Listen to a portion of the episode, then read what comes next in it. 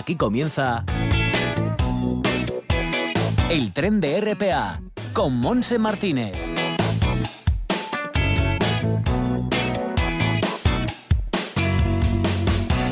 Y con Lara Ballina en el apartado técnico estamos ya arrancando este tren radiofónico. Ya sabes, hasta las 2 de la tarde vamos a estar en esta primera hora de hoy martes día 21 de julio con cielos prácticamente despejados en el concejo de Gijón con una temperatura en este momento de 22 grados que puede subir a 23 con vientos del nordeste no demasiado fuertes en la costa asturiana hoy. Las temperaturas entre 21 y 23 grados en toda esta parte de la cornisa cantábrica. En el interior un poquito más de claro y vemos que las temperaturas más o menos como ayer. Puede haber tormentas en la zona de Somiedo en el suroccidente pero en el resto nubes y claros y bueno un tiempo así. Todavía no está bien asentado el verano aquí en Asturias. La máxima en Cangas de será de 23, en el Nalón 24, igual que en Oviedo 25 en Mieres y Lena y 24 en el municipio de Ayer, esa zona sur oriental con eh, sur central, más bien con vientos del norte, Tineo 21 con vientos del este. 27 de máxima en Somiedo y 25 en Cangas de Narcea. Nosotros, como todos los martes, vamos a irnos hasta Recrea. Queremos conocer esas mm, actividades lúdicas que están preparando para pasar nuestro tiempo libre y si estás de vacaciones, pues bueno, pues más tiempo libre que vas a tener para ir a las diferentes instalaciones del Principado. Estaremos con Yolanda Montes enseguida. Y luego nuestros amigos peludos volverán a subirse a su vagón en la voz de nuestros animales con Lola Moreno, presidenta de Prever. Terminaremos con Kobe Sánchez, presidenta de Escritores Nobles, que como todos los martes nos invita a subir a su bibliotren para presentarnos una novedad literaria y estar con su autor. Todo esto hasta las 2 de la tarde, así que una y 10 arrancamos.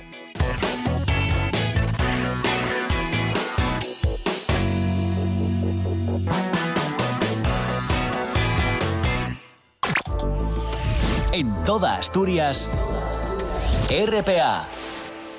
El tiempo vuela. El sonido se propaga y se va. Un momento. Lo presente ya es pasado. ¿Me estás diciendo que has construido una máquina del tiempo con un DeLorean? Y RPA es para siempre. En www.rtpa.es vuelve a escuchar los programas de RPA las veces que quieras. ¿Qué te había dicho? www.rtpa.es RPA. ¡Al futuro! Es para siempre.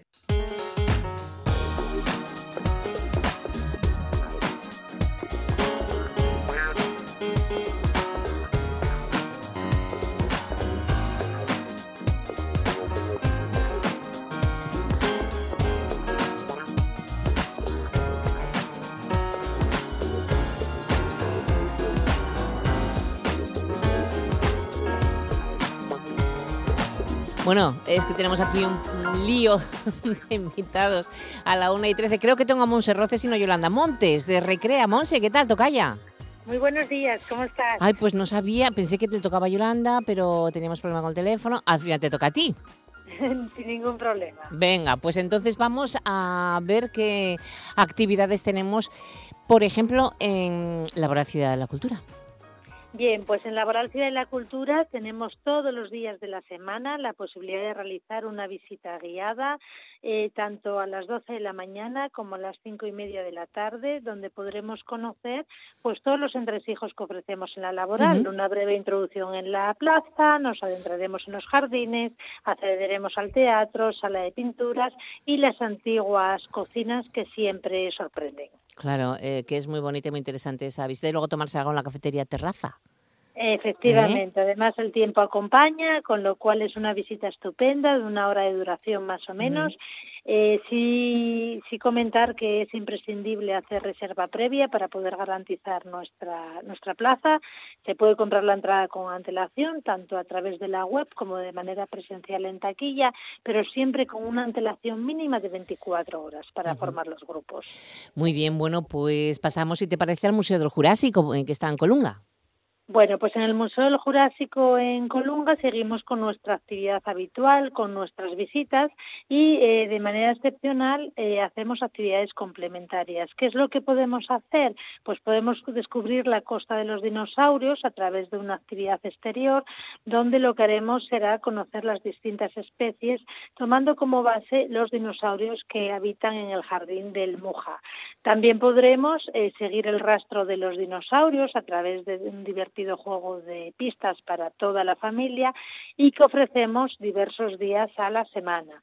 Ya por último tenemos eh, unos cuentacuentos muy especiales eh, donde la profesora Mujastón y su ayudante pues nos descubren durante los meses de julio y agosto todos los miércoles en distintos horarios, eh, es decir, podremos elegir frecuencia por la mañana o por la tarde, pues a través de un divertido cuento muchísimas curiosidades sobre estos fascinantes reptiles. Si acudimos de jueves, pues tenemos las eh, gincanas que ofrecemos todos los jueves, donde a través de una especie de escape room exterior descubriremos el mensaje de, Richard Owen. Muy bien, eh, como vemos son todo mm, actividades que son muy interesantes, se aprenden un montón de ellas, y, mm, de ellas y además mm, lo pasamos bien, o sea que, ¿qué más queremos, no? Vamos hasta, eh, sí, vamos hasta el Museo del Jurásico. En el Museo del Jurásico justo estábamos haciendo Perdona, repaso estas actividades en el Centro de Arte Rupestre. Eh, que me confundía en el Centro Tito Bustillo, sí. Bueno, pues allí, además de poder visitar el Centro de Arte Rupestre o la Cuevona de Ardines, tenemos también un par de actividades especiales muy interesantes. La primera de ellas es la maleta viajera, que de miércoles a domingo nos ofrecerá la posibilidad de ver eh, o realizar una de estas actividades. Hacemos un muestreo de talleres, talleres todos de prehistoria, donde seguramente nos sorprenderán muchas de las curiosidades. A las doce y media hablaremos sobre pintura y grabado y a las 4 de la tarde sobre modos de vida en la prehistoria. Eh, un monitor pues nos explicará con todo detalle, bueno, pues cómo eran los pigmentos, cómo se hacían los grabados, eh, cómo era el día a día de nuestros antepasados, de nuestros ancestros, en unas divertidas actividades que seguramente también nos sorprenderán. Podemos completar nuestra visita eh, con una visita a la exposición temporal de los cantos del inframundo del artista Paco Nadie, que también está disponible de miércoles a domingo durante el horario de apertura del centro. Muy bien, eso en Ribadesella. Y vamos hasta, hasta al centro del prerrománico asturiano, si te parece. Pues sí, ahí hacemos parada siempre que deseemos visitar los monumentos del prerrománico, Santa María y San Miguel de Lillo, y por supuesto siempre que nuestro interés sea el arte del prerrománico en general. Además de la información que encontramos en el centro a través de paneles, maquetas e información, eh, tenemos la exposición Viaje historiográfico por el prerrománico asturiano, disponible hasta el 30 de septiembre. Es una muestra temporal que recoge una selección bibliográfica de de la colección particular de Lorenzo Arias. Eh, son volúmenes muy, muy interesantes y también la podremos visitar. Ya pensando en actividad complementaria, tenemos una actividad virtual. Cada sábado del mes de julio lo que ofrecemos son acertijos del prerrománico asturiano a través de nuestras redes sociales. Y mm, nos queda Teberga, el Parque de la Prehistoria. Pues sí, en el Parque de la Prehistoria de Berga, además de la propia visita y descubrir eh, los, cercados y la fauna prehistórica que habita en el propio parque, eh, tenemos actividades especiales. ¿Cuál es nuestra actividad especial? Pues tenemos un taller de caza que ofrecemos todos los días a la una de la tarde para poder conocer, bueno, cuál era el uso del arco y el propulsor que hacían nuestros antepasados y tenemos también en fechas concretas prehistovisitas para descubrir los rincones del oso. Concretamente, las más próximas serán el 25 y 26 de julio a las 12 de la mañana tenemos más cosas, porque Teberga nunca defrauda y además una vez ya te acercas hay que tener opciones para todo el día. Cada fin de semana eh, mostramos la prehistoria y en este caso haremos un taller de elaboración de una lámpara de tuétano, de una lámpara prehistórica. Finalmente, la exposición temporal El primer arte, la Dordoña en Asturias, que también estará disponible hasta el 30 de septiembre. Muy bien, pues todo esto podemos ampliar la información y bueno, coger datos más precisos si queremos en la página web. Eso es, en agendadeasturias.es tenemos todos los detalles para poder eh, bueno, adquirir nuestras entradas, tener información más precisa de los horarios y demás. Y a través del 902-306-600 pues también nos informarán telefónicamente. Genial, bueno, pues muchísimas gracias, Monse, por estar un ratito con nosotros. Bueno, muchas gracias a vosotros. Hasta la próxima semana. Vale, que tengas buena semana y disfruta de tu tiempo libre también, ¿eh? Igualmente, cómo no. Un beso. chao, hasta luego. En toda Asturias, RPA, la radio autonómica. La voz de nuestros animales, con Lola Moreno, presidenta de Prever.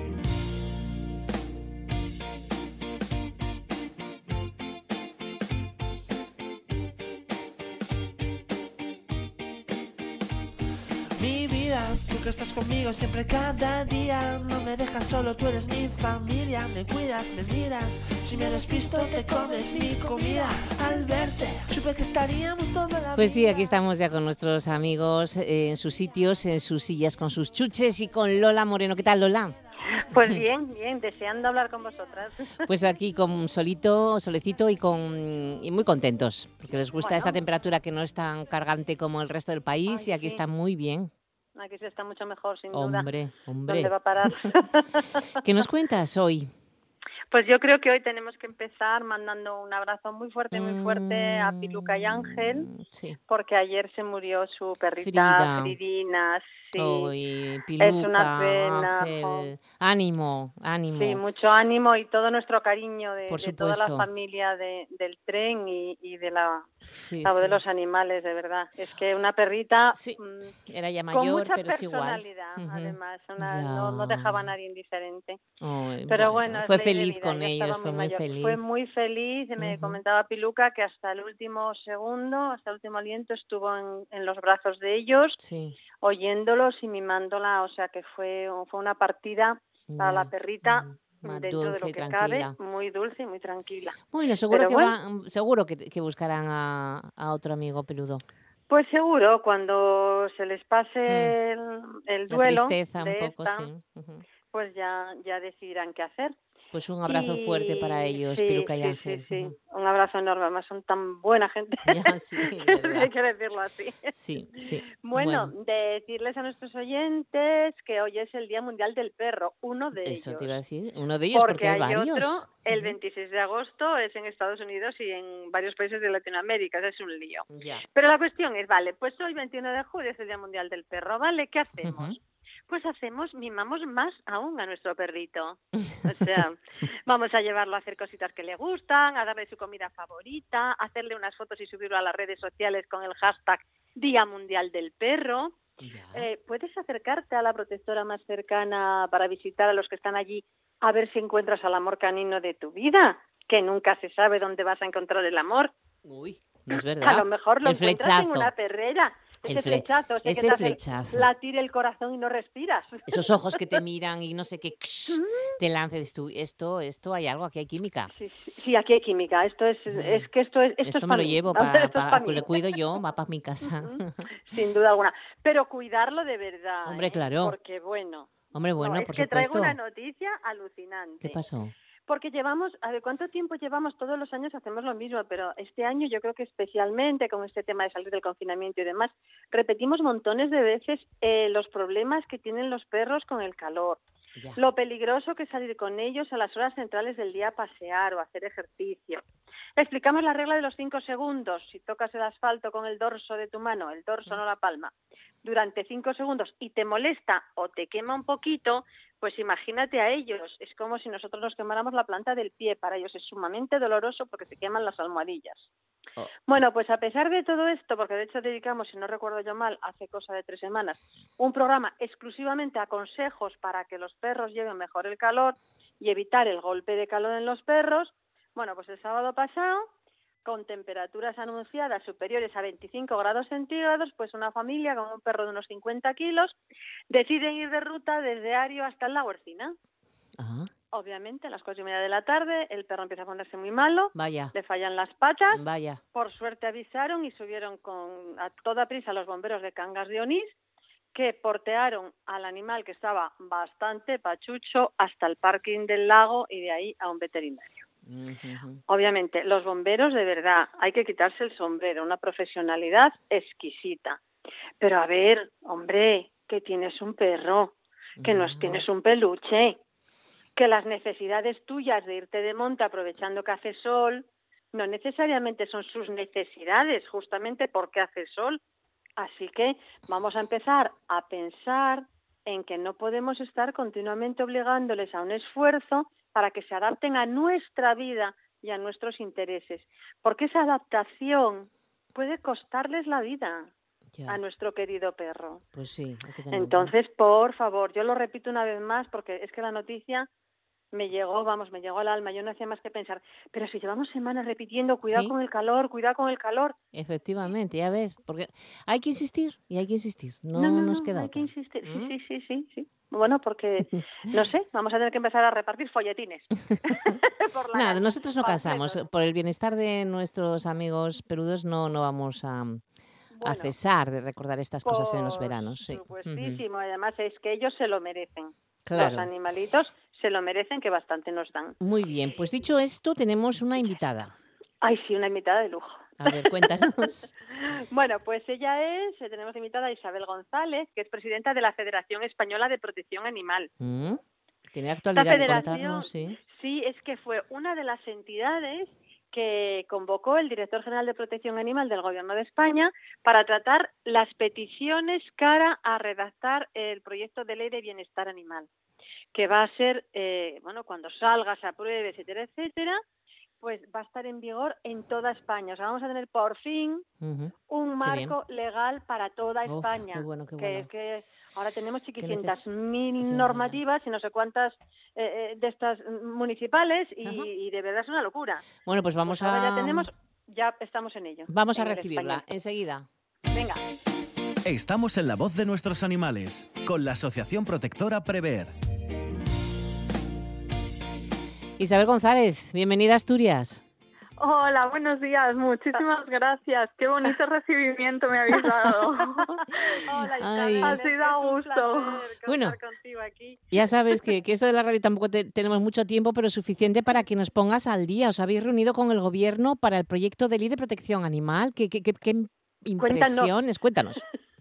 Pues, pues sí, efectivamente, por fin, eh, después de todo este intervalo con el tema de, del COVID y, y, bueno, pues se paralizó prácticamente Mm. todo, Mm. todo este tipo de, de actividades, eh, ya por fin logramos, o bueno, tuvimos una, una reunión Mm. la semana pasada y, y la verdad es que muy contentos porque, porque bueno, por formar parte de este proyecto tan ambicioso que es la ley Marco, pues, pues la verdad es que nos llena mucho de alegría porque llevamos muchos años trabajando en el entorno eh, de la administración, en el entorno eh, legislativo y, y conseguir eh, tener por fin una ley marco, pues yo creo que es el es la clave de, de todo el trabajo que llevamos haciendo, no solo nosotros, sino muchas asociaciones y entidades eh, Mm. en toda España Claro. durante muchísimos años. Claro, y no se queda en teoría, ¿no? Sino que, que será y- práctica. Sí, esperemos, ¿no? que Eso, sí, eso va a ir esperemos para que adelante, sí, ¿no? Ah, vale. esperemos que sí. Qué Sí, Sí, susto, parece es que ya que hay una voluntad firme. años sí. oyendo Claro. eso. ¿Qué, qué puntos son los que más ha costado, más trabajo ha costado, Isabel? Pues a ver, eh, el tema que ahora eh, se le está dando más visibilidad, que es el tema de las listas positivas, eh, creemos que es un elemento clave a la hora de, de la tenencia responsable y de, y de conseguir un, marco de protección a, a diferentes especies, a, diferentes tipos de animales. Eh, el tema de la identificación es algo que nosotros, tanto las entidades que conformamos la federación como la propia federación, llevamos muchísimos años insistiendo, luchando a nivel autonómico, la, la obligatoriedad de identificar a todo tipo de animales, no solo perros, gatos, eh, cualquier animal que esté en el entorno humano, eh, necesitamos que haya una trazabilidad desde que nace hasta que fallece. Es la única Y que, manera. y, y que el Sí. registro sea único, porque y si que el no, es registro sea único. Claro, sí. que no sea por O sea, comunidades autónomas. y, y que no sea además por comunidades autónomas y, y diferente en cada comunidad. No todos Ah, los sí. ayuntamientos están suscritos Sí. a esos a esos registros autonómicos. Claro, es O un sea, lío. eh, todo ese caos que hay, Sí, eh, normalizarlo, homologarlo, eh, tener criterios comunes es, es la base de cualquier de cualquier iniciativa de protección que, que se quiera llevar a cabo. o sea que se va, se va a hacer. Sí, sí, ¿Eh? sí. La, lo que nos han transmitido desde la Dirección General de, de derechos de los animales es que se va a hacer un hincapié y un y un foco en, en el tema de la identificación y de la unidad de criterios y de la centralización. Sí, ¿Y qué, qué, son las listas positivas, Isabel? Pues las listas positivas es eh, un registro o una, bueno, un listado, como una lista de animales que desde el punto de vista etológico, eh, eh, medioambiental, eh, de su propia naturaleza, son aptos o pueden convivir en el entorno humano o con el ser humano. Eh, de tal manera que se hace un análisis pormenorizado, tanto científico como, como del impacto en el medio ambiente, como la propia naturaleza de los animales, y se determinan una serie de criterios en los que, bueno, pues una determinada especie se puede criar y mantener en cautividad. Esto se diferencia en lo que hay ahora, que ahora mismo se prohíbe la tenencia de un animal, de una determinada especie, a posteriori con los efectos que pueda tener si ese animal es abandonado o si ese animal tiene alguna zoonosis que puede transmitirse al ser humano. O sea, al final estamos intentando evitar consecuencias negativas tanto para los seres humanos como para el medio ambiente como para los propios animales. Es mucho más eficiente. Sin duda, sin duda alguna. ¿Y, y, y qué más? Eh, ¿Las trotes cómo quedan en este lío?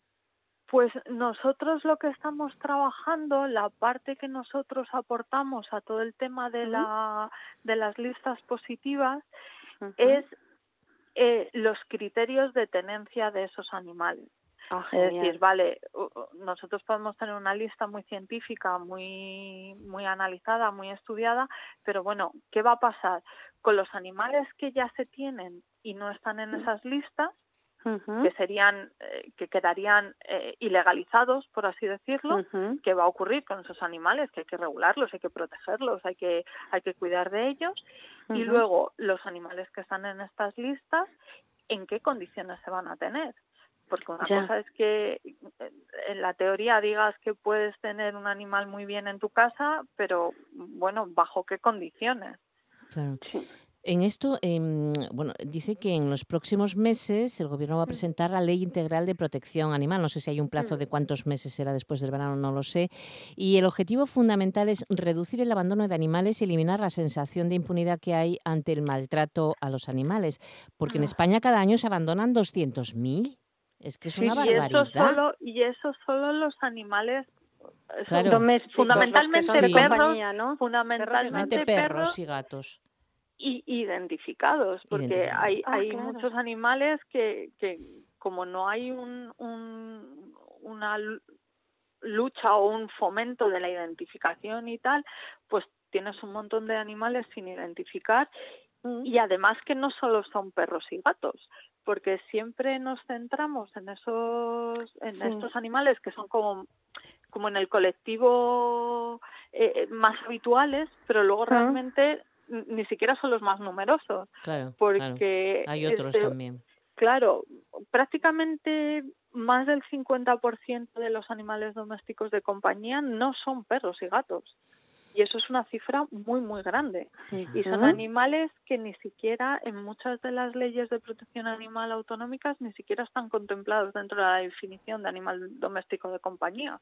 Y nos encontramos pues desde hámsters, eh, peces, eh, pájaros, eh, serpientes, serpientes, conejos, cobayas. Exactamente, todo tipo de, de, animales. Oye, otra cosa, según Pablo Iglesias, ¿Mm? dijo que con esta ley de protección animal también se dotará a las administraciones locales y autonómicas y a las fuerzas de seguridad de mecanismos para avanzar en eliminar esta lacra del maltrato y abandono de animales. Mm. Y esto me hace pensar qué pasa con los ayuntamientos que no tienen, em, aunque por el número de habitantes debería, que no tienen eh, pues mm, albergues, servicio de, recogida, claro. ¿Eso también lo contempla eh, este nuevo proyecto de ley? Nosotros no tenemos eh, conocimiento hasta qué detalle va a bajar eh, Mm. esa ley, pero indudablemente entre las propuestas que va que va a aportar la Federación al, al, al equipo de trabajo de, de la ley, indudablemente hay que dotar de recursos y hay que Claro.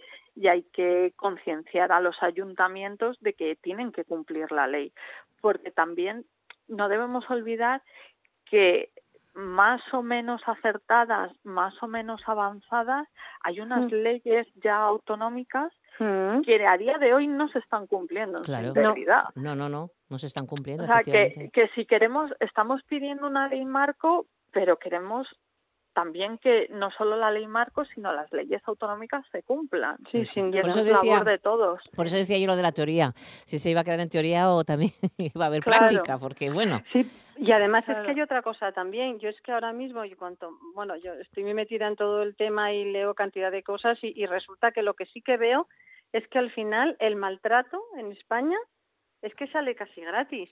Y si a eso añadimos todas las fiestas de la peña que, que yo no sé, de verdad, me parece una falta de ética y de otras cosas que se puede, que se divierte haciendo sufrir a otro ser vivo, no sé exactamente si la, el proyecto de ley va a entrar ahí, no va a entrar ahí, si se van a poner en serio a penar y con penas de cárcel y con lo que sea necesario, por lo menos que le toquen el bolsillo en mucho a todos aquellos que maltratan, porque me parece que se van de rositas.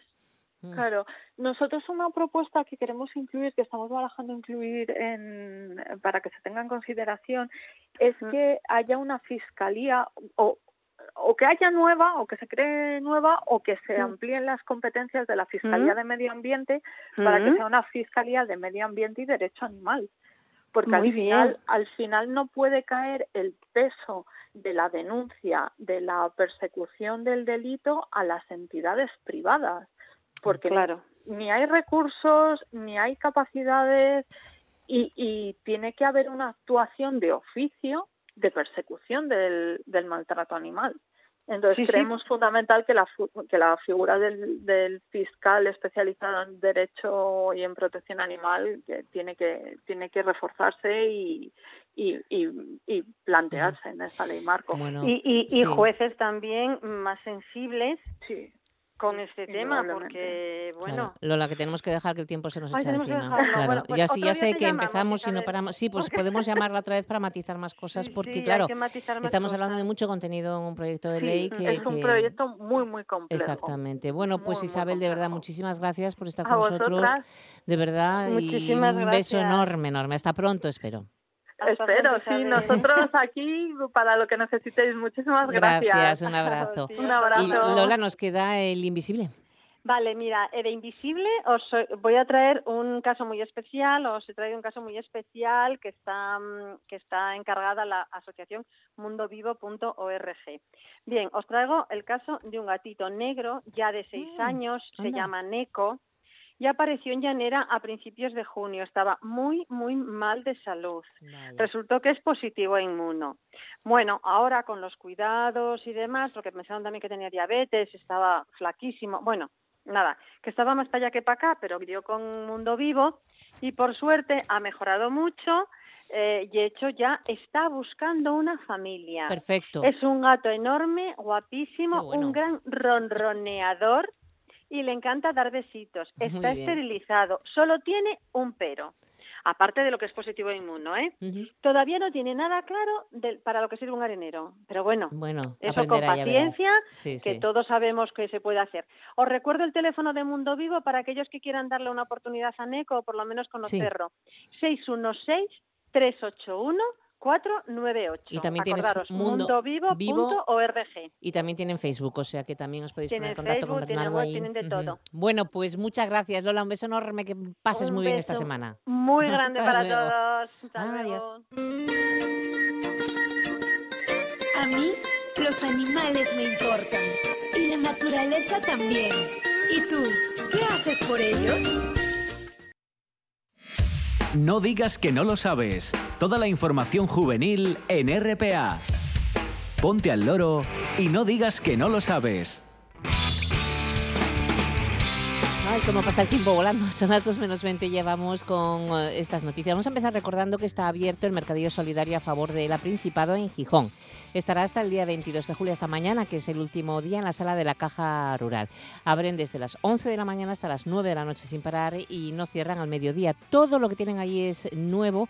Está donado por empresas de ropa, calzado, bisutería, moda de playa, complementos. Hay muchísimas cosas, así que pasad por allí y seguramente algo os vais a llevar.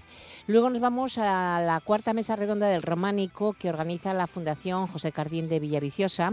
Eh, está abierto el plazo para las invitaciones a partir de, o sea, desde ayer, que la puedes solicitar en info@fundacioncardin.es y el tema pues es interesante también será mañana a las 7 de la tarde esa cuarta mesa redonda para la que se están abiertas, como digo, la, la mm, solicitud de invitación.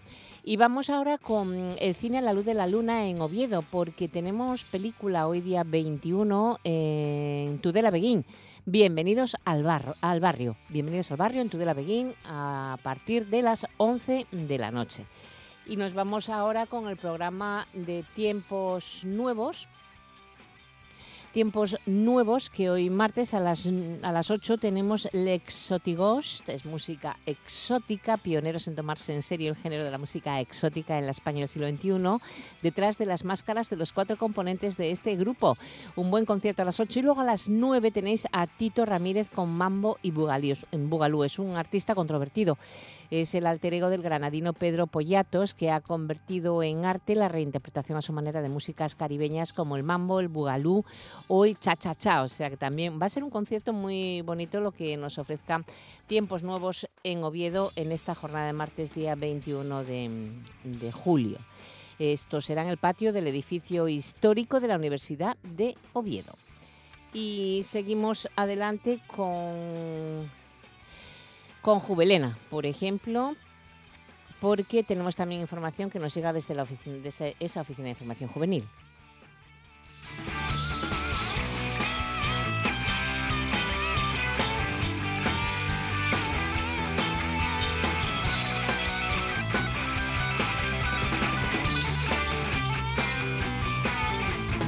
En Juvelena nos dicen que el Festival de Artistas de Calle Itinerante eh, será hasta el día 14 de agosto. El jueves 30 es el próximo, Rulando Circus, en el Circo de la Luna. Será a las 7 de la tarde en la Plaza Alfonso X el Sabio de Polachena, pero lo iremos recordando, por supuesto. Ahora nos subimos al Bibliotren. No digas que no lo sabes. Toda la información juvenil en RPA. No pierdas el tren, ponte al loro y luego no digas que no lo sabes. Un espacio que patrocinan las oficinas de Sama del Langreo, San Martín del Rey Aurelio, Laviana, Mieres, Ayer y Lena, con la colaboración del Principado de Asturias. En toda Asturias, RPA. Todos los martes, en el tren de RPA, el Bibliotren, con la colaboración de la Asociación de Escritores Noveles.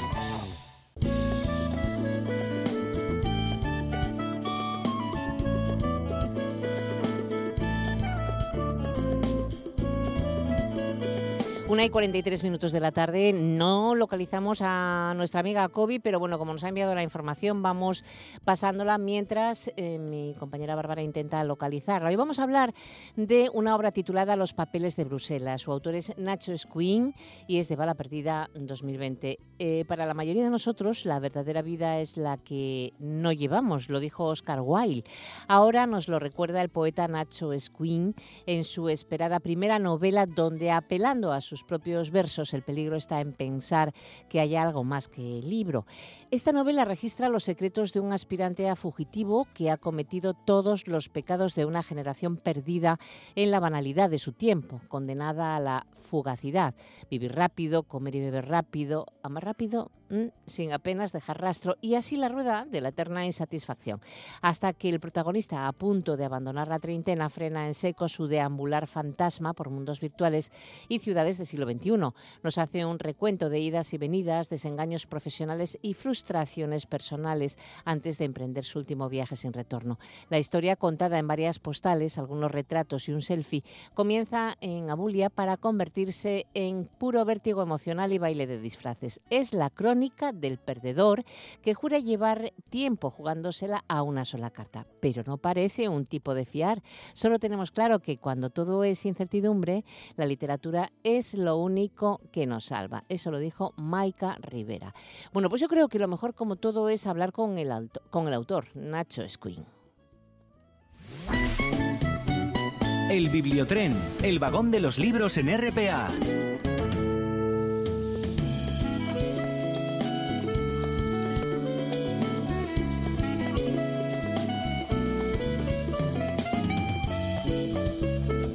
Nacho Esquin nació en Teruel, es eh, licenciado en Filología Hispánica y doctor en Teoría de la Literatura y Literatura Comparada. Ha desempeñado tareas de docente, editor, gestor cultural y crítico literario.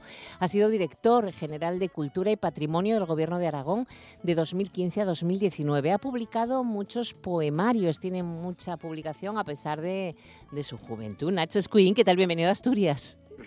Eh, para mí siempre Asturias es mi casa. Estuve viviendo unos meses en Gijón y, tengo el alma muy dividida entre Tienes el corazón partido. Madre mía, organizas muy bien tu tiempo ¿eh? para ese currículum que tienes, Nacho. Bueno, yo creo que, la vida está para vivirla, ¿no? Y la vida está para sacarle todo lo que lo que merece. Y creo además que en estos tiempos que nos tocan, que son un poco complicados, porque estamos todos mm, con esa presión atmosférica que el COVID nos ha eh, impuesto, yo creo que es un momento para ser más libre que nunca. desde luego. Oye, Nacho, em, es tu primera novela, pero has escrito muchísima poesía. ¿Por qué te animaste a contarnos los papeles de Bruselas? Bueno, en realidad tengo que decir que llevo muchísimo tiempo pensando en escribir novela. Eh, llevo trabajando en mi taller literario muchos años antes de encontrar el tono que quería y bueno, pues finalmente el empujón ha sido estos meses de reclusión porque por fin tuve el espacio y el tiempo necesario para poder escribir lo que yo quería escribir. Ajá. O sea que tenías ganas. De Tenía muchas ganas, pero no encontraba el momento. Ya, ya, ya, Perdón, la manera. Estaba estaba bloqueado porque la vida nos lleva también a una velocidad pasmosa y necesitaba un poco de, pulso y tiempo para poder hacer esto. Y al final, ¿cuál ha sido mm, la sensación? Es decir, eh, ¿te encuentras mejor con la poesía con la, o con la novela? Porque son dos cosas totalmente diferentes. Sí, lo son. Y además creo que, está bien que el escritor eh, sepa delante del tipo de libro que está. O sea, creo que, no hay que contar igual desde un poema donde hay que, seguramente hay que decir mucho menos, donde el menos es más, de una novela donde hay que ser muy narrativo y que el ritmo es muy importante, muy importante. Ya, ya.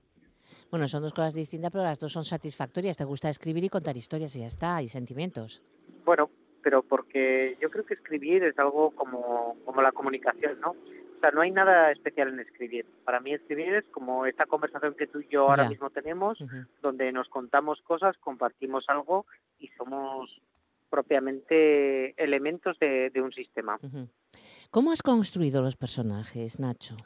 Bueno, pues eh, lo, principal fue primero entender que se trataba de, de, un personaje central que vivía la vida, que sabía que creo que tenía que asumir era sin duda eh, una vida rápida eh, que, que se tenía que resolver todo a mil por hora y que él mismo perdía parte de lo que era en cada segundo que vivía.